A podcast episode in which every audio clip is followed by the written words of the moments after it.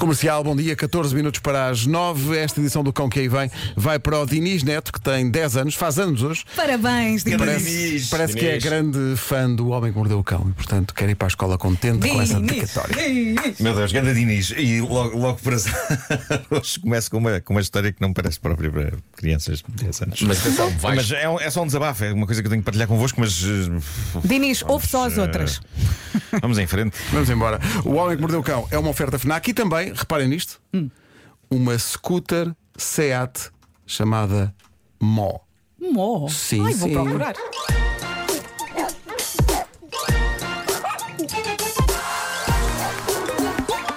O homem que mordeu o cão. Título deste episódio: Casamento e lua de mel com a língua diferente. Mas antes de mais, on- ontem à noite o, que se passou foi que o Bruno Nogueira decidiu fazer uma edição do bicho e decidiu assim em cima da hora e falou comigo e com o Filipe Melo e aí fomos nós. E não vale a pena entrar em detalhes Eu sobre percebo, o que eu aconteceu. percebo, eu percebo. Eh, É um fim de semana sem Taskmaster, eu percebo. Ele, tá, ele precisa de coisas, eu sei, Bruno. Um abraço, eu Claro. entendo.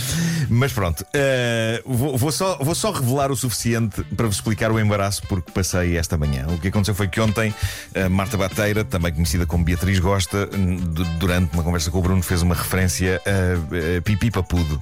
E não vamos explorar mais. Eh, isto inspirou-nos a criar uma, série, uma espécie de série de animação infantil com esse nome, Pipi Papudo. O Filipe Mel compôs um tema musical ao piano, foi muito bonita. A Ana Bacalhau apareceu e cantou o tema e eu desenhei a personagem. Eh, e, e e para que a personagem ficasse anatomicamente correta, eu abri o computador e procurei no Google, não por, especificamente por isso, mas por, por vagina, não é? Sim, sim. Imagens anatómicas para ficar bem desenhado.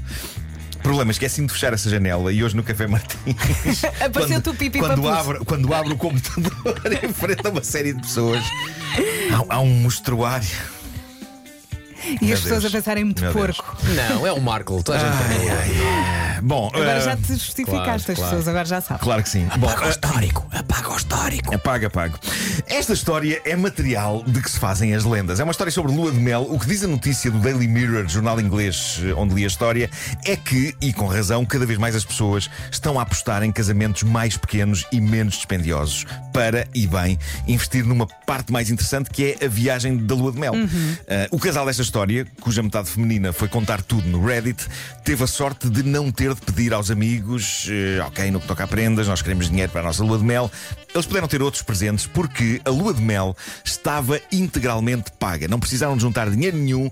Os pais dele, sogros delas, chegaram-se à frente e pagaram tudo. E foi surpreendente à partida, porque, como conta a noiva desta história, os sogros, sogros, não são as pessoas mais amistosas do mundo para com ela. Parece que não gostam dela por aí além. E ela acaba por não ter assim muita razão de queixa deles, porque, diz ela, também acaba por não os ver muito. Diz que os vê para aí umas duas ou três vezes por ano e sempre em períodos pequenos, nunca mais de dois dias seguidos. Mas pronto, os sogros fizeram esta coisa espetacular de lhes pagar as férias num hotel, num sítio bonito, tudo incluído, foi lindíssimo. Pelo menos até o casal perceber algo que não tinha percebido inicialmente. Quando se diz que as férias eram com tudo incluído, isso incluía também os próprios sogros. Ah, ok. Não é incrível?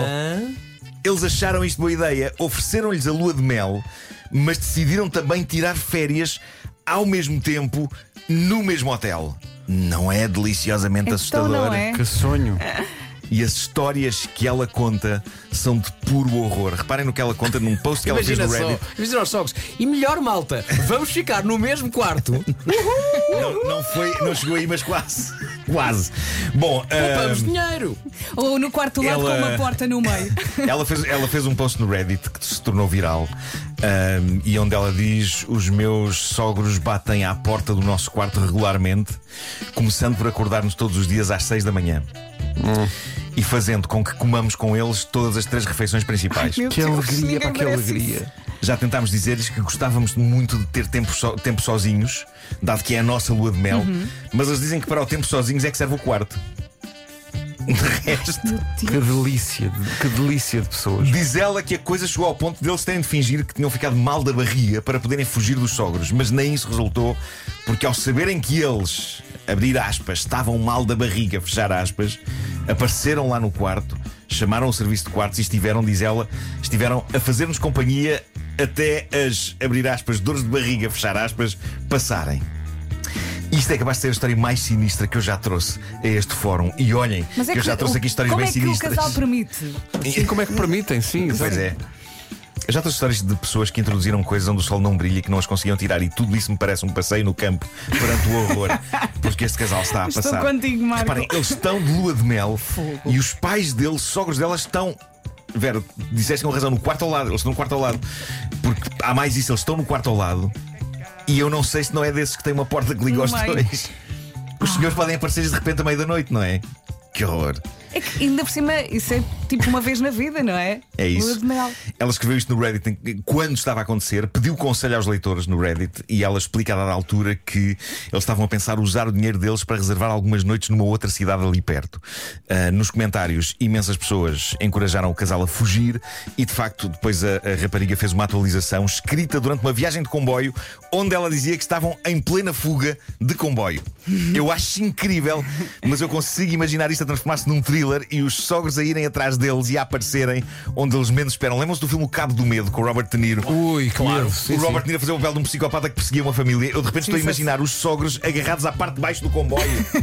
tagan, tagan, tagan, tagan, e eles assim deitados, esticados, O som sabem? está genial. Esticados lá atrás, por baixo do comboio. Fazes muito bem de comboio. faz pá. lá tagan, tagan, tagan, tagan, tagan, tagan, tagan, tagan, tagan. Bom. A protagonista da próxima história da manhã é uma jovem americana chamada Brianna Mary Chiade. Pronto. Ela vive no sul da Califórnia, é uma fã de modificação corporal.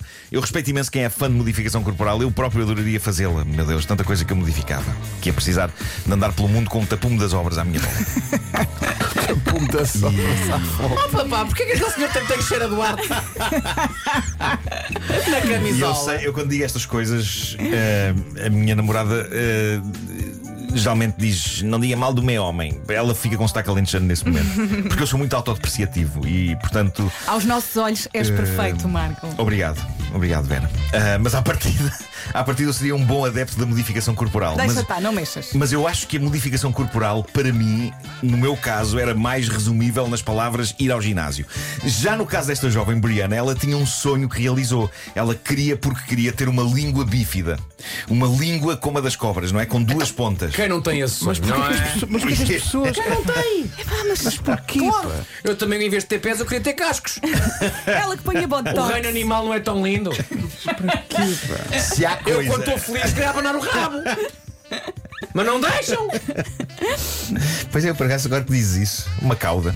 Ah, mas se há coisa que eu não modificava no meu corpo é a língua. Está ótima como está, não vale a pena mexer. Mas Brianna queria, porque queria que a língua dela tivesse duas pontas, que fosse bifurcada, e assim fez. E agora finalmente eu percebo a extraordinária vantagem de levar a cabo esta operação. Basta irem à conta da Brianna no TikTok para perceber que isto foi dinheiro bem gasto, malta. Sabem o que é que ela é capaz de fazer com todo o orgulho, Ai, com a língua? Ela consegue provar duas bebidas em simultâneo. A sério, ela consegue meter cada ponta da língua num copo diferente. o ar do Pedro. E entre outras Pá, habilidades, sério? entre outras habilidades, repara nisto, ela será uma das poucas pessoas do mundo que consegue sentir em simultâneo nas papilas gustativas o sabor da Coca-Cola e da Pepsi ao mesmo tempo. E também de água com açúcar e água com sal. O que parece que é, diz ela que é mentalmente explosivo. Ela diz que o cérebro fica genuinamente confuso e que ao mesmo tempo é fascinante. Mas eh, o que é certo é que com esta proeza ela está a angariar fãs novos a toda a hora. Os fãs adoram estas provas simultâneas de líquidos. Muitos referem-se a estes vídeos como muito satisfatórios. É incrível as coisas que satisfazem os jovens hoje em dia. E então a malta a fazer pedidos. Por exemplo, está lá uma pessoa que implora, por favor, faz uma prova de elixir de mentol para os dentes e de sumo de laranja ao mesmo tempo. E isto é bem visto, porque quando se usa elixir para lavar os dentes e depois se bebe sumo de laranja a seguir, ele não sabe a sumo de laranja, sabe a plutónio.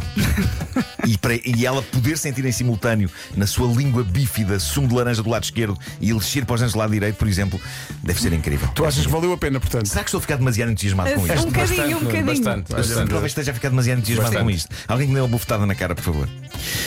Bom, eh, também há malta que diz eh, que, que lhe pede.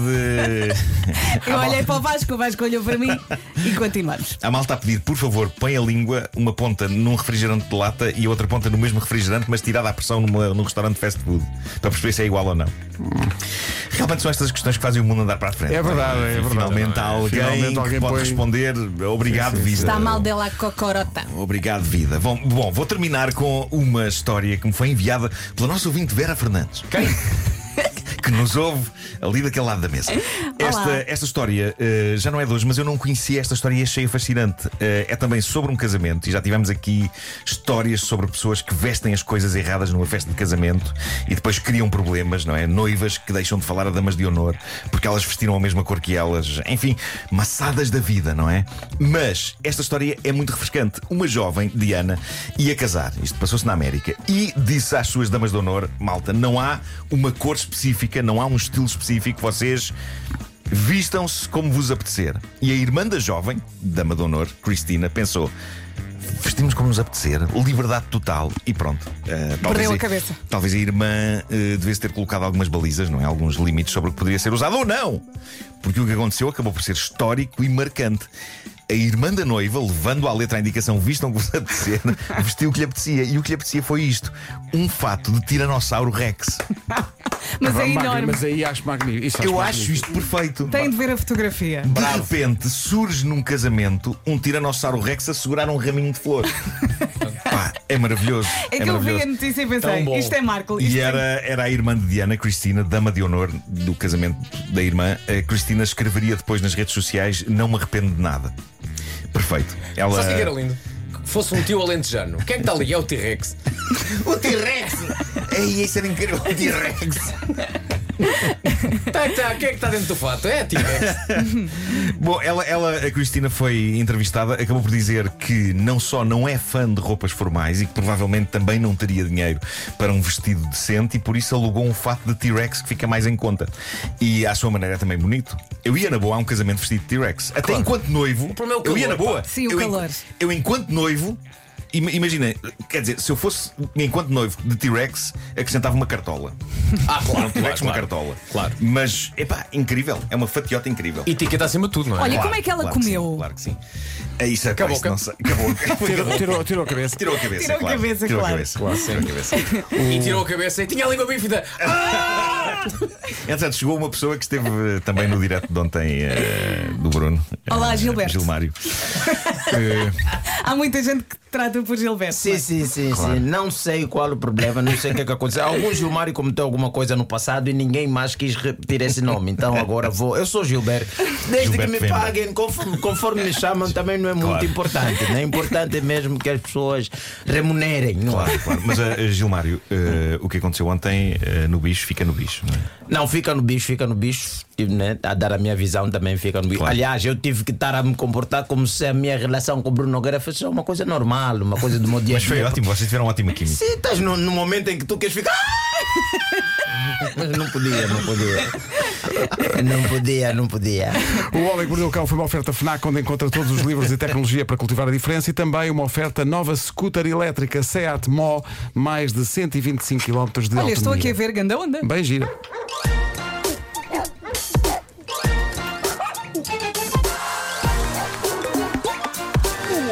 Mordeu o cão.